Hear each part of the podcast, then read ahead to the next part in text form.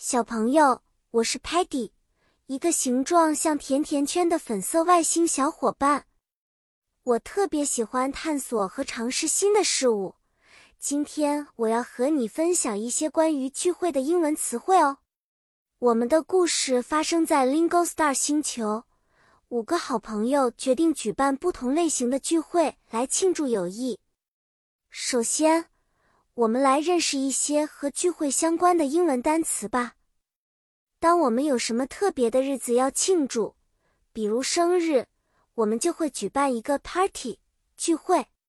如果是只邀请最亲近的朋友来吃些简单的食物，可能会说是一个 get together 小聚。如果聚会在晚上，有音乐和舞蹈，那就是一个 night party 晚间派对。当然。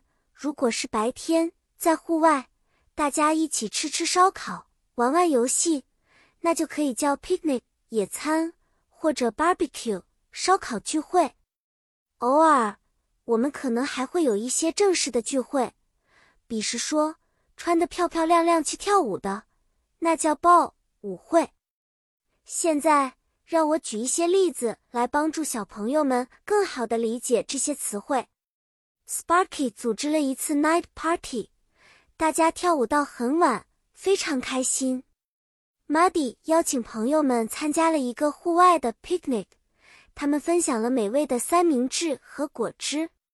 Stocky 则是 ball 的常客，他穿上最帅的衣服，和朋友们优雅的跳舞。